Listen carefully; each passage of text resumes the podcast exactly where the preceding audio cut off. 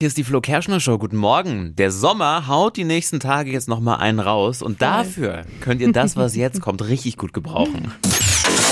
Hypes, Hits und Hashtags. Flo Kerschner Show Trend Update. Wir haben einen richtigen Trendsetter bei uns in der Redaktion. Marvin, der trägt schon das Must-Have für alle Brillenträger. Vor allem bei dem sonnigen Wetter jetzt dann der absolute Knaller. Marvin, du trägst Brille, hast Ja. es heute auch dabei.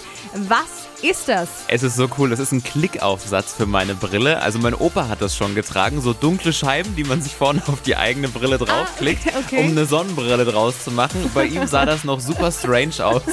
Aber jetzt gibt's das Ganze auch in cool, also so einen Klickaufsatz. Und statt sich dann eine super teure Sonnenbrille in Sehstärke zu kaufen, kauft man sich einfach so einen Clip, so einen Sonnenclip für seine Brille.